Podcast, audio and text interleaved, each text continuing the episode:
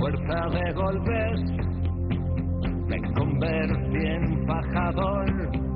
No espero a nadie,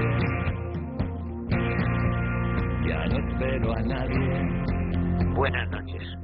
Un filósofo actual, mi amigo José Luis González Quirós, publicó en la revista de Occidente un estudio de las razones que explican el éxito mundial del fútbol. Decía esto, se juega con la imaginación más que con las piernas. Tiene un alto nivel de técnica.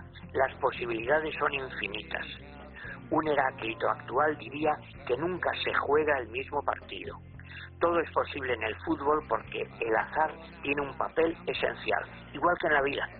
Nunca es seguro que un equipo gane a otro, aunque sea teóricamente inferior.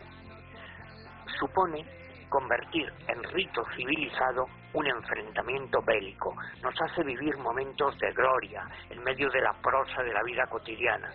Tiene una enorme capacidad para crear un alma colectiva. Nos permite prolongar nuestra perdida adolescencia. Es una síntesis de contrarios. Continuidad y ruptura, regularidad y capacidad de improvisación. La conclusión de este filósofo es clara. Igual que decía Tirso de Molina de la comedia, hoy día el fútbol es trasunto de la vida, transmite fuertes sentimientos, esperanza, alegría, pena, decepción, suspense, suplicio, amistad, solidaridad, maravilla.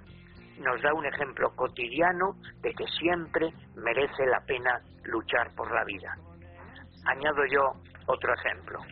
Con su socarronería manchega, Bernabéu lo resumía en una frase. Decía, es una tentación tan enorme que hasta un paralítico en su silla de ruedas estira la pierna si le pasa por delante un balón.